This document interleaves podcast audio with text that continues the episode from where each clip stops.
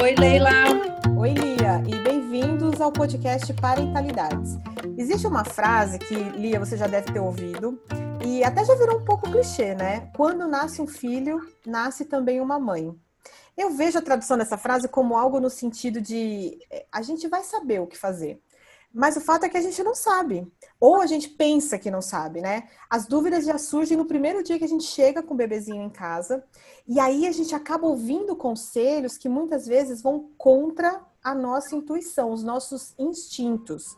A gente perdeu essa conexão íntima com o sagrado feminino lá das nossas ancestrais. É possível restaurar essa conexão? Para a gente conversar sobre esse assunto, a gente é, convidou e estamos recebendo aqui a Carolina Dantas, que é socióloga, psicóloga e mãe em construção do Gael, como ela mesma gosta de falar. Carol, muito obrigada pela participação. Seja bem-vinda. Você poderia contar para a gente um pouquinho da sua trajetória? Olá, Lia, Leila, obrigada pelo convite. É um prazer estar aqui. É o primeiro podcast que eu gravo, então é realmente uma grande, grande honra para mim é, vir falar justamente sobre esse tema, né? Que é tão caro e importante e que me fez chegar é, no lugar que eu estou hoje, né? Nessa mãe em construção, é, nesse lugar que eu estou hoje, nessa, nesse, nesse momento da minha vida, tanto profissional quanto na maternidade. Eu vim fazer ciências sociais em Belo Horizonte e durante o curso eu me deparei com as questões de gênero e eu comecei a ir muito para sociologia e também para antropologia e fui pescando muito relacionado a essa questão de gênero. É interessante que o meu o meu foco era na drogadicção e aí eu fui trans, fui transpondo isso ao longo do curso de psicologia que eu comecei a fazer matérias, puxar matérias da psicologia junto com as ciências sociais. E aí, no final do curso de ciências sociais, eu já sabia que eu não exerceria a profissão, né? não dessa forma, é, mas eu iria para psicologia, porque eu queria trabalhar muito mais com a subjetividade, com as entrelinhas, porque o trabalho do sociólogo, do antropólogo, né, requer mais método, mais, é, é, mais pragmático nesse sentido.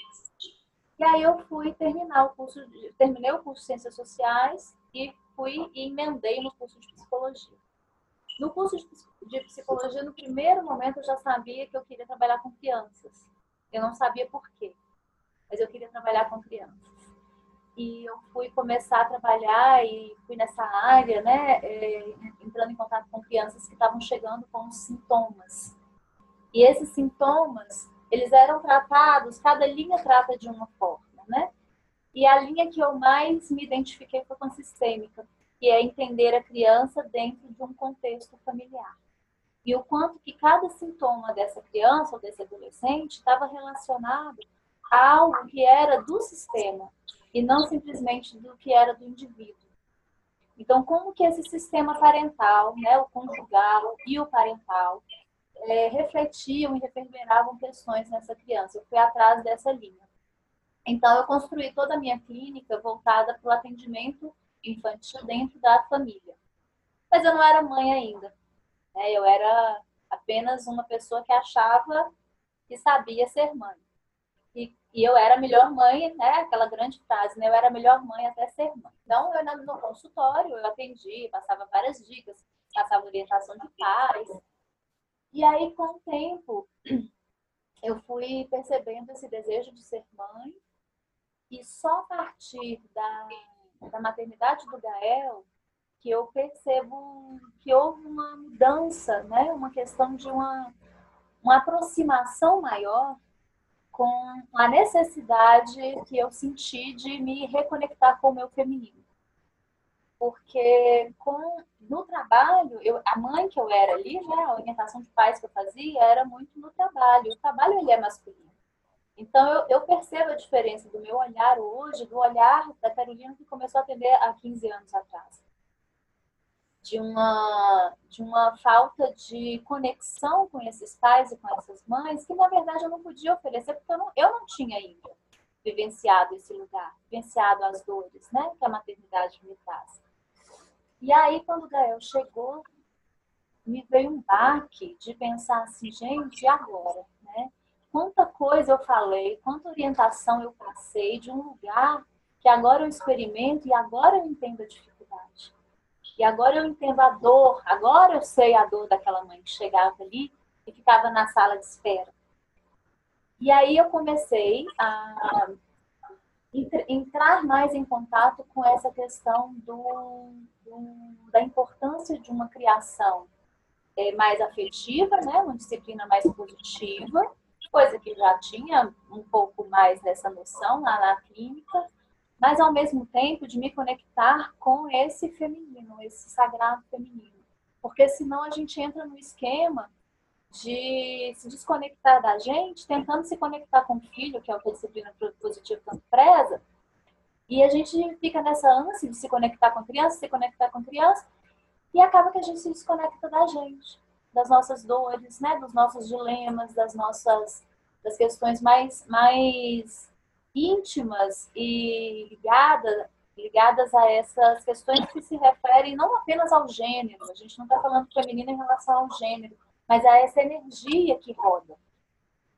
E foi aí que eu comecei a associar o meu trabalho com muitas questões da yoga e da uma aproximação da Kundalini Yoga, né, e das meditações que estão é, relacionadas ao círculo de mulheres, ao círculo sagrado de mulheres. Criei um grupo aqui em BH, que infelizmente está desativado. Estou com resistência para fazer online, por causa exatamente desse, dessa conexão, né, dessa, dessa, importância do abraço, mas eu acho que eu vou, vou ter que re, rever essa minha resistência, que chama Cá Entre Mães. E o Cá Entre Mães, ele surge não para ser um grupo de, de orientação, né, do que fazer, de como tratar, de como lidar com isso, como lidar com aquilo. O Cá Entre Mães, ele vem muito nesse nessa mistura que eu comecei a, a me ver, que é a, o chamado para a gente falar sobre maternidade, né? falar sobre os desafios, falar sobre birra, falar sobre é, limite, falar sobre tudo isso, porém de uma forma que não se desligasse disso que é tão nosso, que é o colo, que é o abraço, né? que é o, o choro, que é a possibilidade de demonstrar emoção. E aí a gente foi fazendo os grupos muito nesse sentido do autocuidado. É um grupo, eu sempre digo, é um grupo de autocuidado, muito além de ser um grupo focado nos dilemas da maternidade. E aí a gente começou a se encontrar nos cafés, restaurantes, né? E, e isso foi, foi se tornando algo muito importante, bonito para mim porque eu, me coloco como mãe em construção, porque a gente nunca vai ser uma mãe completa, né? A gente está nesse processo. E convidar as outras mães para participar disso é muito bonito, muito interessante, porque a gente se fortalece, inclusive com a dor da outra, né? Com o trauma da outra, a gente vai se fortalecendo ali. Então foi assim que eu consegui conectar esse lado, né? essa necessidade minha, com o meu trabalho. Muito legal, Carol. Bom, seja bem-vinda. É, a gente é colega, então, de faculdade, eu também fiz Ciências Sociais, Olha, mas, é, mas eu sou aqui de São Paulo, né? É, bom, a gente tem visto que o tema do Sagrado Feminino, ele vem ganhando força recentemente, né? Pipoca daqui, pipoca dali, a gente escuta, é, mas eu queria, a gente queria começar do começo, assim, você explicando exatamente o que significa, a que se refere quando a gente fala é, sagrado feminino, enfim, o que que, que, é, o que, que expressão abarca? É, é, essa expressão chega em mim como algo que lembra um resgate. É um resgate de algo que a gente, infelizmente, teve que deixar para trás. Então, o que que era um, o que que era sagrado e que a gente começou a ver como maldito. Né? Tem até um texto que eu publiquei recentemente sobre isso, é o maldito feminino. por que, que aquilo que antes era tão sagrado começa a se tornar tão maldito, né? tão desnecessário, ou tão é, criminalizado, inclusive. Que, que gerou, inclusive, a morte de muitas mulheres, né? das bruxas, né? das feiticeiras que foram é, queimadas. Então, quando eu penso no sagrado feminino, eu penso nesse resgate de rituais, de um tempo, né? de um de um projeto ali que, a, que olha para a mulher não apenas como uma reprodutora, ou não apenas como uma produtora, como uma força motriz e nem como aquela que vai apenas gerar filhos, mas como alguém que está intimamente conectada com a terra e conectada com o ar e conectada com a natureza de uma forma muito intensa e muito, e muito bonita. Então, quando a gente vai pensar no sagrado feminino, a gente tem que pensar nas nossas ancestrais, na ancestralidade, né? em quem veio antes e que foi construindo essa história. Quantas e quantas é, histórias que as nossas avós, nossas bisavós carregaram e iam salpicando, iam jogando aos poucos para a gente, e que muitas vezes hoje está tão distante, né? Dos chás, das rodas de, de tear, né, dos círculos das mulheres que aproveitavam aquele momento ali onde os homens se reuniam para conversar sobre o trabalho, se reuniam para bordar, e ao mesmo tempo bordavam a vida, né, bordavam as coxas de retalho, mas bordavam a família, contavam casos, e isso está começando a ficar maldito, está começando a ficar como se fosse algo fútil, algo frágil demais para a gente carregar, né? Então, sagra, é, colocar o feminino como sagrado é retomar aquela época onde a gente tinha tempo para olhar para os nossos ciclos, para olhar para o ciclo menstrual, para olhar para o nosso sangue, para olhar para a nossa intuição e, e, fazer isso de uma forma muito consciente, né? Nada ilusória, mas de uma maneira muito consciente. E como que isso vem fazendo falta hoje? nas nossas é, relações. Então, eu, eu penso muito nesse resgate de coisas que antes eram tão importantes e tão sábias, né, e que, e que passou a ser criminalizada ou então malditas em prol de um masculino, em prol de uma energia masculina que precisava prevalecer. É, até perguntar agora exatamente assim, quando foi que a gente se desconectou desse desse uhum. sagrado feminino, né? É, é, quando e como que isso aconteceu? E é possível resgatar, mesmo se reconectar a isso nessa vida moderna que a gente vive hoje? É, eu acho que eu não, não sei é, como é, ou quando, mas foi uma época onde a gente começou a, a entender a questão da submissão também, né? Porque quando a gente fala dessa época, era uma época de uma de um, de um reinado feminino, né, os círculos de mulheres, as rodas de mulheres, mas muito separada e com fronteira muito dividida do masculino.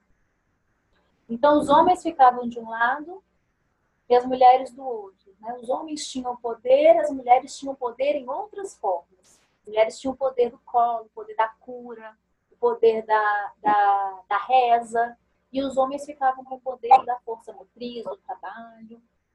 E aí eu acredito que quando isso começou a ficar insustentável, né, que as mulheres precisaram também ocupar esse lugar, mas terem um reconhecimento não apenas como esposas, não apenas como mães, mas como proprietárias, como donas, eu acredito que aí começou o grande dilema.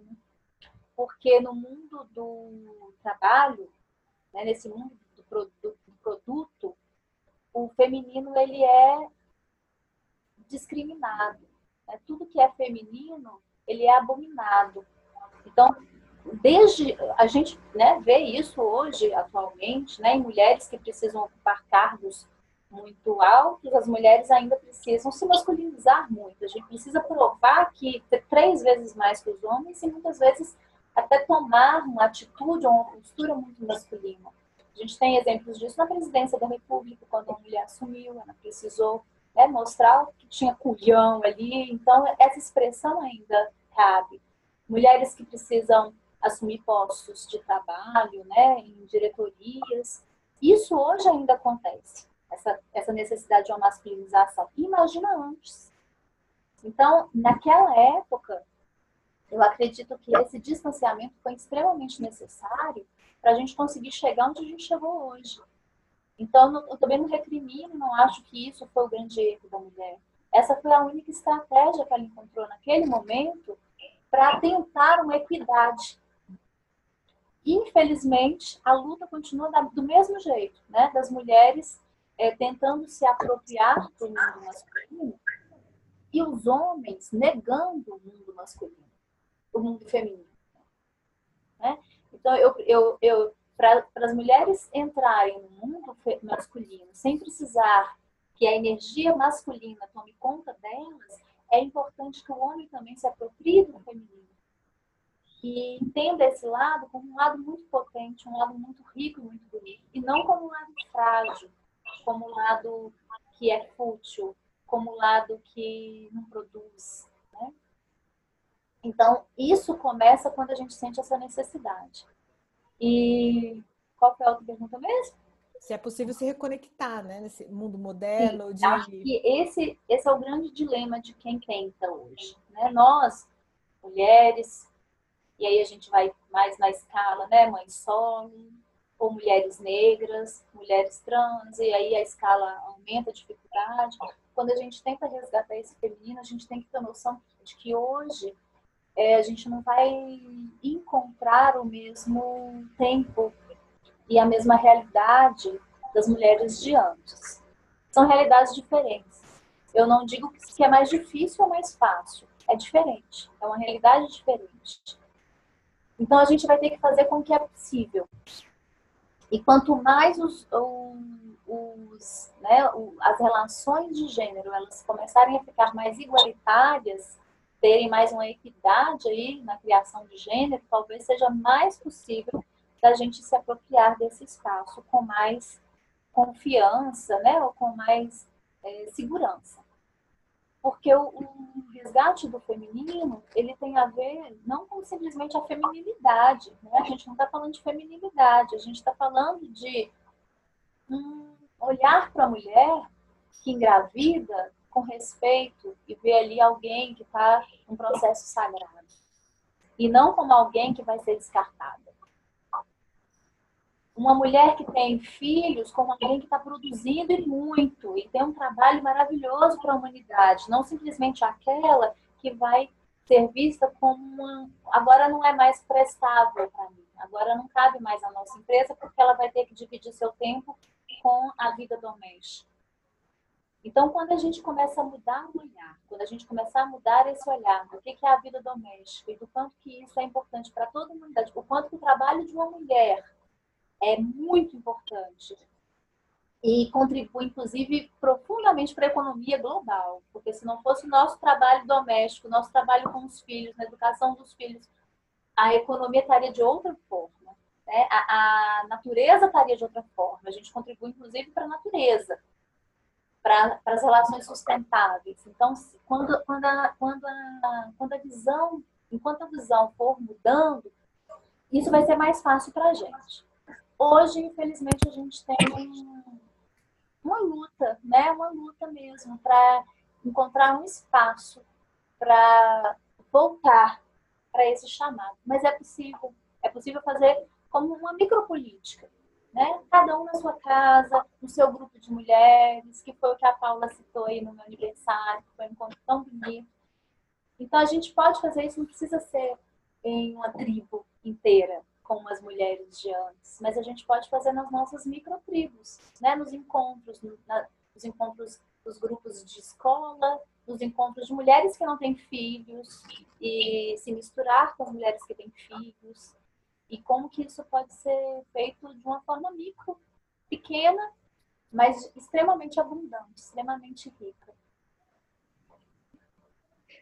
E Carol, enquanto você estava falando, eu fiquei pensando qual é a conexão do sagrado feminino com o feminismo.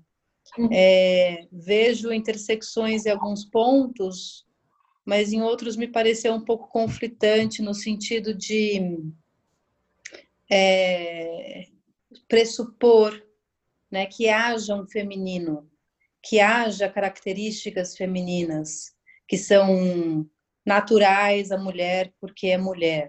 Né? E isso talvez vá também com, alinhado com a conversa de instinto materno, né? Temos o instinto materno, quer dizer, o feminismo vem é, confrontando essa ideia, né? De que temos o instinto materno porque somos mulheres, de que há características necessariamente femininas, tal. É, por outro lado, vejo um, uma, uma, um alinhamento é, no que você fala da, de dar importância à reprodução da vida é, doméstica, né, que muitas vezes fica mesmo ao nosso, é, no nossa, na, né, no nossa, na, na nossa responsabilidade. É, então, queria só te ouvir um pouquinho como é que essas duas, uh, essas duas conversas se encontram ou se desencontram em alguns momentos. Eu acho que é um esforço, foi um esforço meu também para tentar encontrar essa, essa, essa resposta. Eu nem sei se eu tenho essa resposta ainda, né? Eu acho que é uma questão mesmo que a gente pode conversar muito, porque eu acho que realmente não tem um, uma explicação que vai agradar a todas, né? Seja as mulheres que já estão nesse processo de sagrado feminino, de um reencontro, de reconexão com o feminino, seja com as feministas. Eu sou as duas ao mesmo tempo. E, e hoje isso não é mais um conflito para mim, já foi. Né? Então, no início, quando eu cheguei nesses grupos e participei, eu começava a, a ter essa mesma, essa mesma crítica. Né? Poxa, mas peraí, né? É, não é uma construção, feminino e masculino não é uma construção, não é algo socialmente construído, não tem a... É, ele é socialmente construído. E ele sempre foi, né, é, uma, uma, uma questão social e, e estrutural. E, ao mesmo tempo, uma, a gente não pode abrir, eu, eu, eu não abro mais, né, eu não fico mais tão presa a questão de que essa construção foi nos levando a criar conexões, inclusive neuronais, diferentes dos homens. Então, por mais que eu, que eu entenda que a gente é, nasça né, em um mundo que a gente vai sendo condicionada a ser mulher e condicionada a ser homem, como eu estou numa. Eu, eu, entendo essa abordagem da ancestralidade como algo que vai passando psicogeneticamente para a gente. Então, vamos lá atrás, milênios atrás, as mulheres elas são condicionadas a pensar e a sentir e a cuidar, e isso vai modificando, inclusive, o nosso funcionamento cerebral. Se a gente pega eletroencefalogramas, né? se a gente pega o, as imagens, o funcionamento do cérebro masculino e o funcionamento da mulher, ele, ele fica totalmente diferente, com algumas, alguns aspectos da maternidade e da paternidade. Então, eu entendo que isso é uma construção social, mas por ter vindo de antes e carregar uma herança que é ancestral e milenar, isso foi mudando a nossa percepção também. É diferente, é muito diferente a minha forma de sentir e a forma de sentir, né, a minha intuição, a nossa intuição feminina. Se a gente ficar mais conectado com ela, a gente vai conseguir ouvir mais as vozes das nossas ancestrais, mulheres poderosíssimas soando aqui nos nossos ouvidos. Vai, não vai, é arriscado, é perigoso. Os homens eles foram treinados a não ouvir essas vozes. Eles não escutam a voz dos ancestrais, né? Dizendo isso, eles escutam a voz deles próprios. Vai lá, cara, arrisca, vai.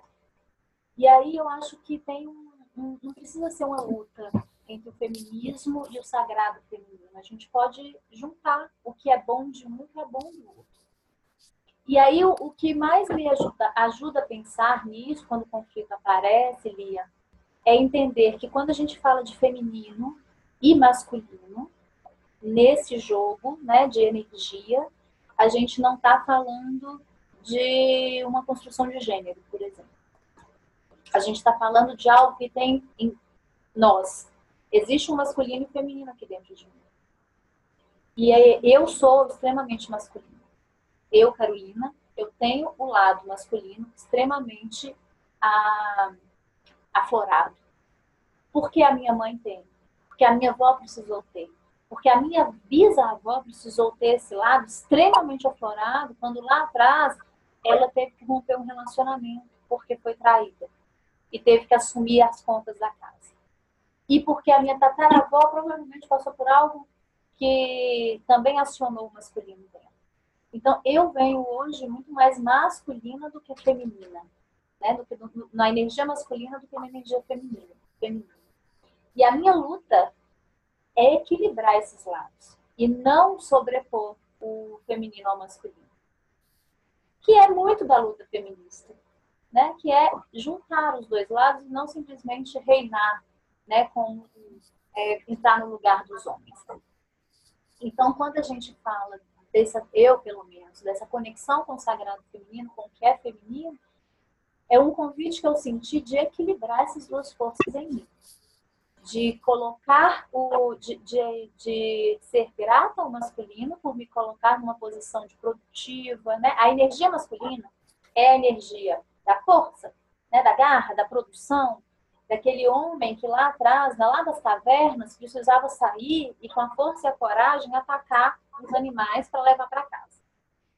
E a feminina é aquela que esperava, é aquela que acolhia, é aquela que gesta, é aquela que tem o útero expandido, então é, é, é a energia da, do vazio, é a energia da, da paciência, da entrega, do confia, do tempo.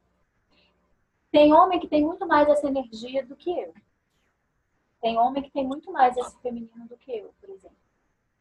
E aí o meu desafio na maternidade foi me reconectar com essa energia para eu conseguir aguardar, esperar, confiar, em vez de ficar, faz assim, faz assado, Gael não pode, não, Gael tá errado. Então esse lado me convidou a olhar para minha maternidade também como um ponto de equilíbrio. Eu preciso ser menos masculina nesse sentido. E eu preciso ser mais feminina no sentido de entregar, de aguardar, de confiar em cada fase, de me cuidar, de estar no meu ciclo e estar naquela TPM. A minha professora de yoga, Bela, ela é maravilhosa, ela fala que a TPM é um tempo para mim e não é uma tensão pré-menstrual, é um tempo para mim. Por que que virou Muito uma tensão? Por que que vira uma tensão pré-menstrual? Por que que a TPM é tão marginalizada e a gente né, cai nessa onda, né? Fulana tá na TPM, a gente tá na TPM. Uhum. Porque na época das nossas ancestrais, durante o ciclo da lua cheia, que era quando a gente. É, quando o ciclo vinha, né? Por isso que fala mulher da lua, né? Tá na lua. Tá na lua porque na lua cheia era o momento da nossa fertilidade, né? A, a, a, o sangue sagrado, é, ele estava ali é, levando todo o funcionamento da sociedade daquela época. As mulheres mantinham o seu ciclo de vida e de produção, que as mulheres também trabalhavam muito na produção agrícola, né, enfim. Mas elas respeitavam o primeiro ciclo. Então, na hora que o ciclo vinha, elas se resguardavam, elas se juntavam, elas dormiam, elas amarravam cintas para aquecer o ventre. E essas cintas, elas convidavam de um conforto maior, para um deitar mais. E aí não precisava esbravejar tanto, porque elas estavam no autocuidado.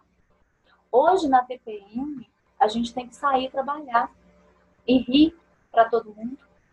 E os hormônios estão ali, a nossa conexão está ali, é, com o corpo e com o outro, de, é, tentando não olhar para a nossa menstruação.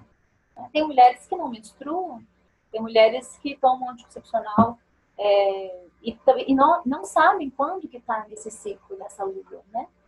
Então, quando, quando a gente fala muito do, do, do, sagrado feminino, é entender que a gente não vai ter mais esse espaço né, de passar três, quatro dias dormindo, deitando, né, tomando uma sopa quente, mas entender que é justo a gente estar tá mais nervosa, porque a gente está desrespeitando esse, esse convite, esse chamado.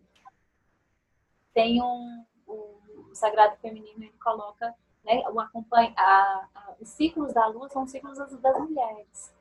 Então, tem um período, se vocês observarem, se a gente começar a se conectar com a gente, e aí na maternidade isso é maravilhoso, a gente vai ter o ciclo da donzela, que é aquele momento que a gente vai estar extremamente produtiva, o que chamar a gente para fazer, a gente faz. Se o filho chama a gente para brincar, a gente vai. Se fa... A gente topa tudo. É o ciclo da donzela, é o ciclo onde a gente está fértil. Onde a gente está no nosso período fértil. A gente está aí disponível no mercado. Depois do período fértil, se a gente não engravida, a gente não engravidou, a gente começa com a TPM, né? a tensão pré-menstrual. E aí a gente entende hoje como tempo de caminho. E aí é o tempo da feiticeira. A gente vai ficar.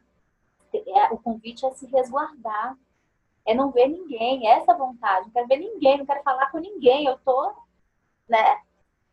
E a gente faz isso, a gente reproduz isso com os filhos. Tem momentos que a gente vai descarregar neles essa, essa onda.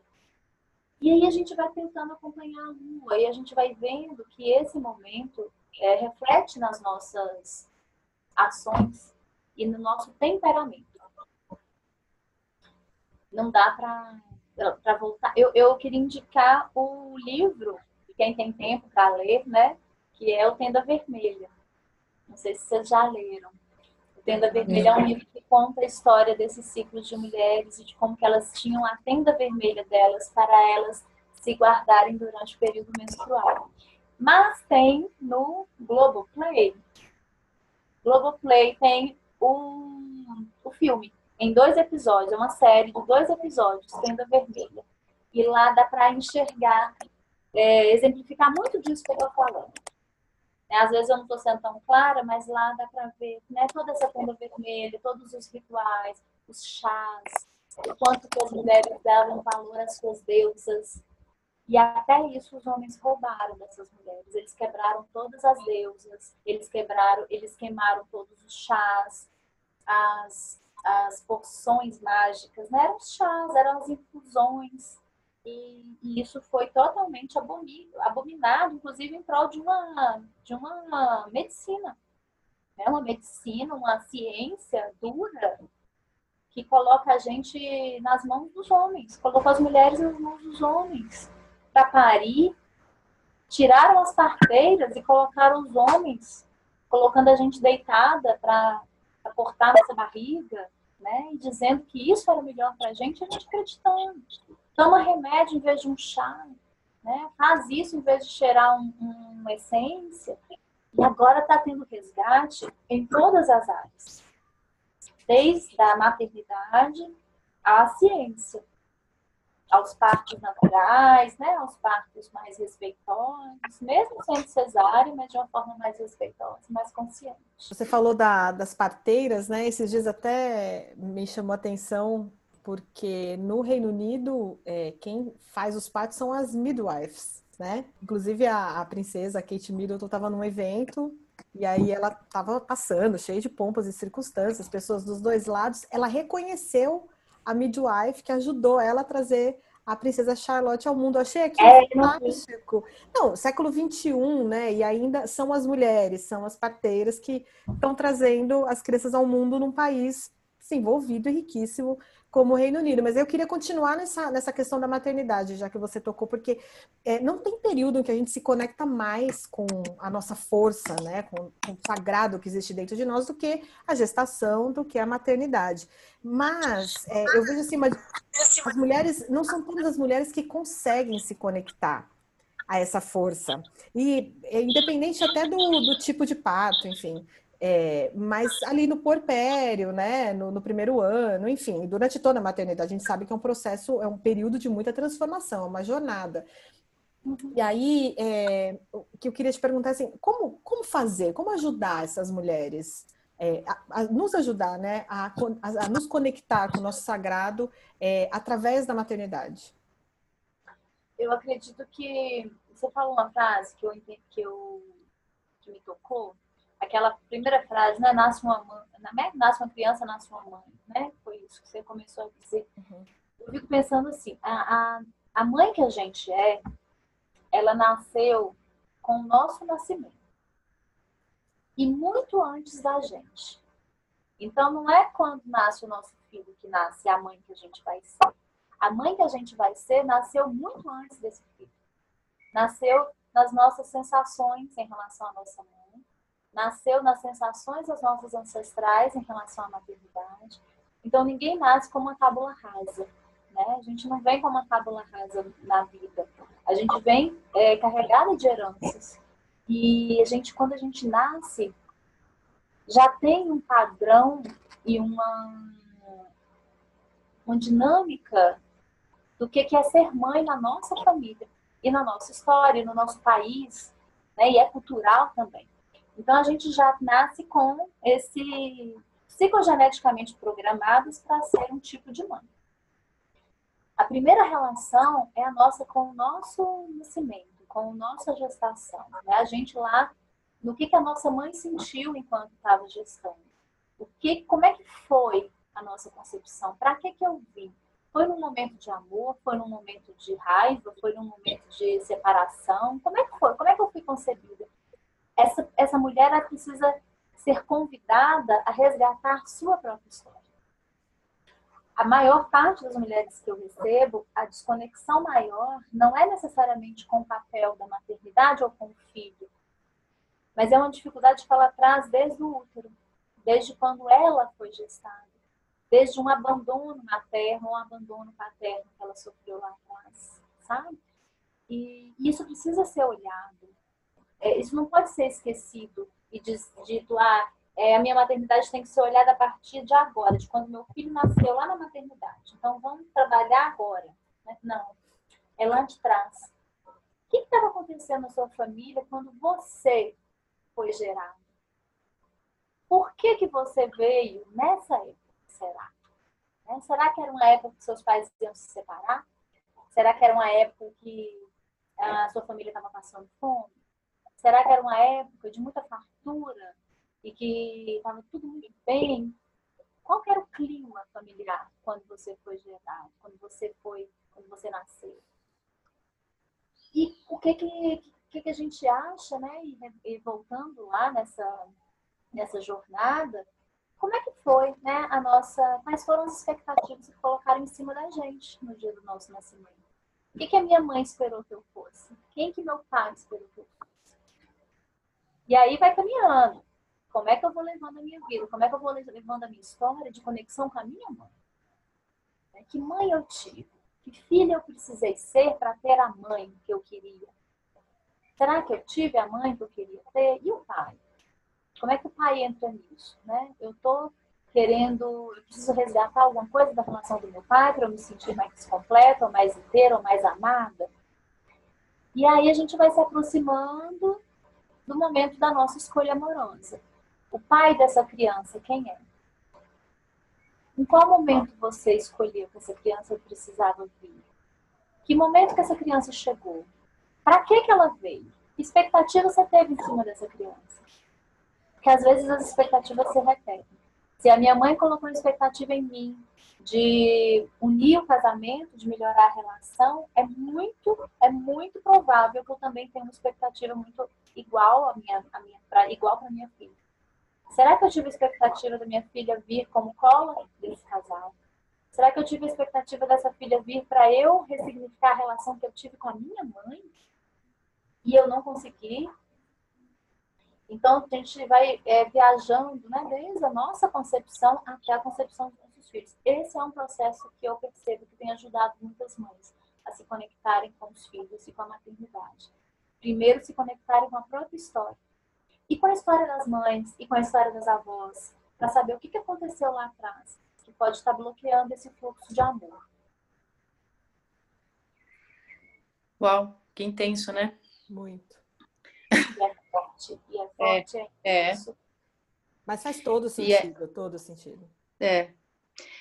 E ainda pensando na, na maternidade, né, é, embora ela seja transformadora, né, e a gente é, se transforme mãe, enfim, deixa, né, um pouquinho uh, de quem a gente era antes, uh, a gente continua ali, né, quem a gente era originalmente continua ali ainda que um pouco esquecida, ainda que um pouco adormecida, mas a gente está lá, né? É, e aí, enfim, a maternidade e a vida como ela se apresenta a partir desse momento uh, acaba acaba fazendo com que a gente se desconecte um pouco às vezes dessa pessoa que a gente foi. Eu não estou falando da vida que a gente tinha, né? Diferente. Estou falando da realmente do que a gente uh, do que a gente era antes. É, e aí, como é que a gente. Hoje se fala muito em autocuidado, né? Mas a gente entende que uh, para resgatar essa, essa mulher que ficou ali atrás, né? Ali perdida, às vezes, é preciso mais do que autocuidado, né? É, desse jeito que a gente vê o autocuidado sendo tratado hoje, pelo menos. Então, como é que a gente traz essa mulher à tona? Como é que a gente resgata aí essa essa pessoa que ficou lá? Eu acredito que o primeiro passo seria a gente entender que as despedidas elas são necessárias. Né? Então tem muitas mulheres que inconscientemente até não não percebem ou não querem acreditar que muitas coisas não vão poder ser como antes. E aí vivem e, e a depressão é muito isso, né? A depressão ela é uma negação do real eu nego o real, eu não aceito o real, eu não aceito minha realidade de hoje. E aí eu deprimo, ou eu vou para um surto, ou eu vou para um pânico, para uma compulsão por compras, para esquecer disso que está sendo um dor para mim. Então, quando a mulher. É, tem que pensar muito, né, Lia? Porque a gente tem que pensar o seguinte: a gente está falando de uma realidade muito diferente de uma realidade. A gente está falando, né? Um, eu, eu, pelo menos, estou falando de uma posição de mãe branca de classe média.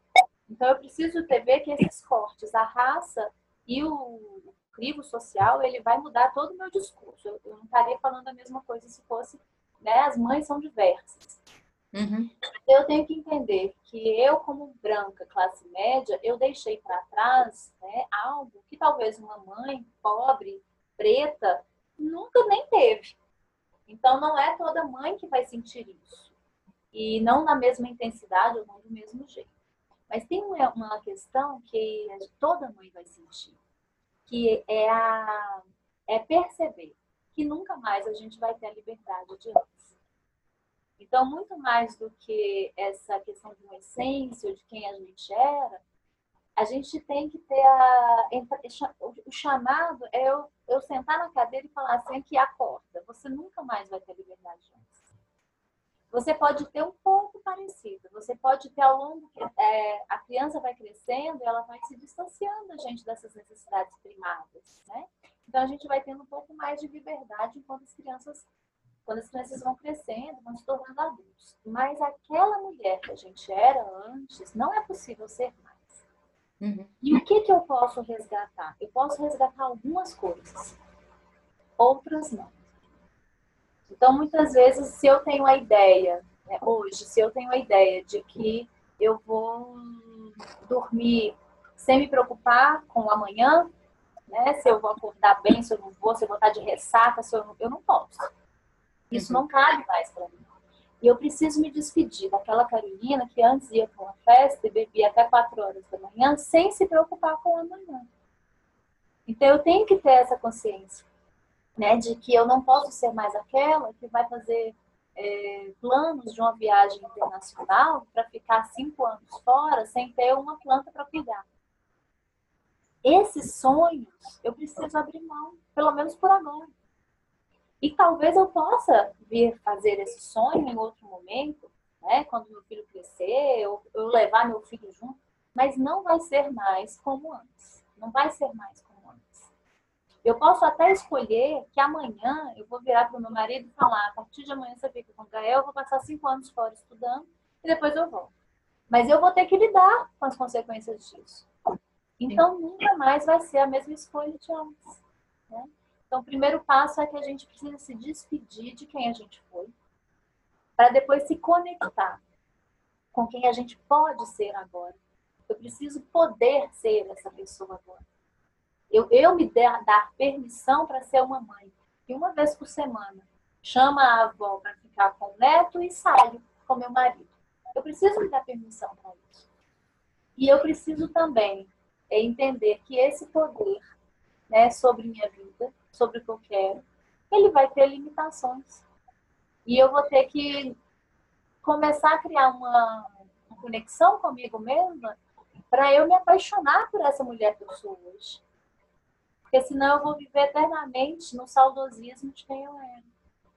Porque o, o maior, né, a, a maior perda, assim, a questão que mais bate é a liberdade. Todo mundo quer ser livre. Todo mundo gosta de liberdade. E a maternidade não é um lugar de liberdade. Não é um lugar de liberdade, mas também é um lugar de muita muita transformação, de é um lugar de libertação. realização, libertação é a palavra. É um lugar de libertação. É, mas essa autonomia que a liberdade prega, né, essa autonomia sobre a minha própria história, não. Pode ser que um dia eu ainda tenha, né, e meus filhos, mas eu nunca mais. Depois de que você é mãe, é importante ter em consciência disso. Por mais autônomos que os nossos filhos se tornem, não existe ex-mãe. É. Né? Não existe ex-mãe, não existe ex-filho. Vai ter sempre essa marca ali. Uhum. É verdade. É, Carol, para a gente encerrar, é, acho que faltou falar um pouquinho mais sobre intuição, né? Como ouvir mais a nossa intuição, Carol? Primeiro a gente precisa fazer silêncio, né? E se silenciar, e silenciar o mundo, silenciar os ruídos. E a gente vive uma época onde o silêncio ele é angustiante. Ficar sem conversar, ficar sem ouvir, ficar sem lives, ficar sem música é angustiante. Então, o primeiro ponto para a gente entrar em contato com a intuição é entender que, que é preciso silêncio, é preciso um silenciamento das nossas vozes próprias, né? Tem gente que vive falando, falando, falando, falando, falando e não escuta, e das vozes dos outros, que estão o tempo todo no nosso ouvido, dizendo o que a gente tem que fazer, o que a gente não tem que fazer. E mais ainda, é abrir um canal de escuta com as vozes internas que a gente foi guardando durante a nossa história. Então, tem vozes aqui de experiências antepassadas que passaram para a gente uma herança transgeracional. Quem descarta a transgeracionalidade não vai é, fazer sentido esse nosso papo. A transgeracionalidade ela, ele é uma, uma realidade. Então, quem não acredita nessa transgeracionalidade, né, nessa psicogenética que é passada, não vai fazer sentido pensar em intuição. Mas a intuição são vozes que a gente, de experiências dessa vida, né, da nossa história, e da vida de todas que vieram antes. Tem vozes que dizem perigo, cuidado, tá difícil, né? não vai por aí não. E a gente não escuta. A gente prefere escutar a voz dos outros. O nosso filho está ali e a gente sabe que, não, que aquela febre é emocional. A gente sabe que é uma falta de afeto, ou de carinho, de atenção. A gente sabe que aquela febre e a gente não escuta a nossa voz. E a gente leva para fazer exame, a gente vai, né? Claro que, que é muito difícil mesmo. Acreditar no invisível é muito difícil, né? No que não pode medir, no que não pode pensar, é muito difícil. Mas a gente. Essa voz ela vai aparecendo nesse silenciamento, né? Num, momento que você vai para dentro de você e se conecta com você mesmo. Cinco minutos que você começa a dizer o que, que eu precisava ouvir agora? O que, que eu queria ouvir agora? O que, que eu sinto que é isso? Né? O que, que, eu, que, eu sinto que eu preciso fazer por essa criança? O que, que eu sinto que eu preciso fazer para mim? E essa intuição, ela vai ela vai ser o tempo todo confrontada com as outras vozes que estão o tempo todo aí, né, nesses, nesses ruídos. A intuição é um lugar que só a gente consegue ir. Ninguém mais consegue ir para esse lugar. Então tem um lugar dentro da gente que é um lugar que a gente tem ido muito pouco há muitos anos. Então esse caminho está bloqueado por diversas forças. E para eu chegar nesse lugar, primeiro eu preciso aceitar que nem tudo é explicado. Que existe uma ordem muito maior do que a ordem do que eu consigo ver do que consigo apalpar, do que eu consigo é, medir. E aí, quando eu acredito nessa ordem, e eu, eu me entendo misturada nessa ordem, como mulher, principalmente, né, que eu faço parte desse universo, e o universo ele está todo emaranhado, quando eu me vejo assim, eu consigo confiar mais nessa coisa. Eu tive uma experiência, a, a experiência que me puxou e me disse, a intuição existe. Eu tive várias oportunidades na vida para acreditar que a intuição existe.